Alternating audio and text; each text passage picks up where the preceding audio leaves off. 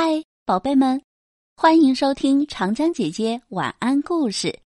我是爱讲故事、更爱你们的长江姐姐。今天要为大家分享的故事叫做《提琴里的小小熊》，作者莫小。准备好了吗？故事要开始喽！当我发现提琴里住着一头小小熊的时候，我惊呆了。而且他居然要锯我的小提琴来当房子，还提出，既然我不用了，还不如让他拿来种向日葵。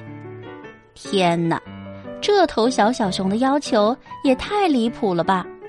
看见我沉默不语，小小熊小声的提了另一个要求：提琴里的小小熊，作者莫小。演播：星星姐姐。天哪，我的小提琴里竟然住着一头小小熊！我是什么时候发现的呢？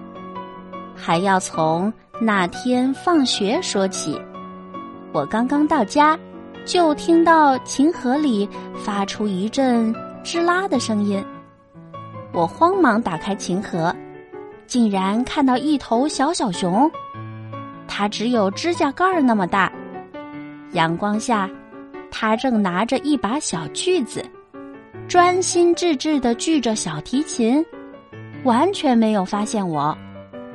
嘿，你为什么锯我的小提琴？我赶快上前制止，幸亏发现的早，小提琴上只留下了一道浅浅的白色痕迹。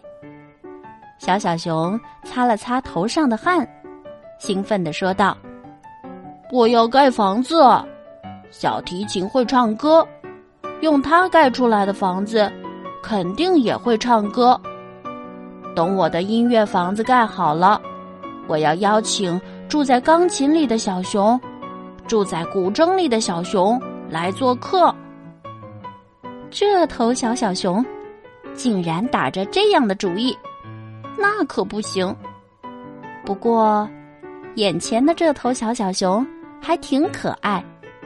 以前我怎么没见过它呢？这是我的小提琴，你不能用它来盖房子。小小熊听了我的话，垂头丧气的钻进小提琴里，不再出来。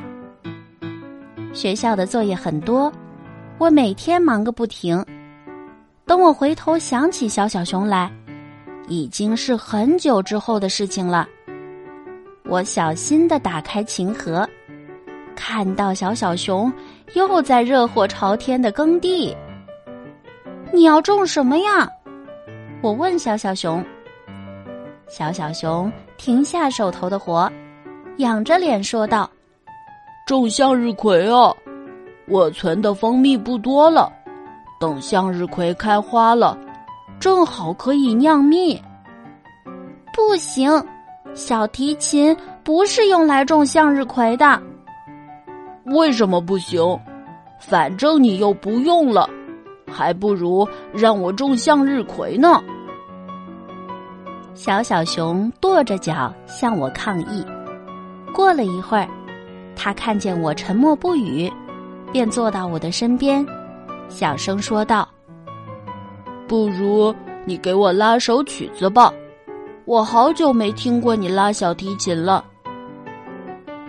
我有些犹豫，毕竟很久没有拿起小提琴了。最开始是因为一个舞台失误，再后来是因为学校作业太多，总之，坚持了多年的小提琴练习中断了。看着小小熊殷切的目光，我拿起小提琴，试着演奏曾经熟悉的曲子。房间里静悄悄的，只有小提琴的声音静静流淌。在美妙的音乐中，我好像找到了丢失的自己。小小熊的蜂蜜罐里，流淌出甜甜的蜂蜜，在阳光下。闪烁着动人的光泽。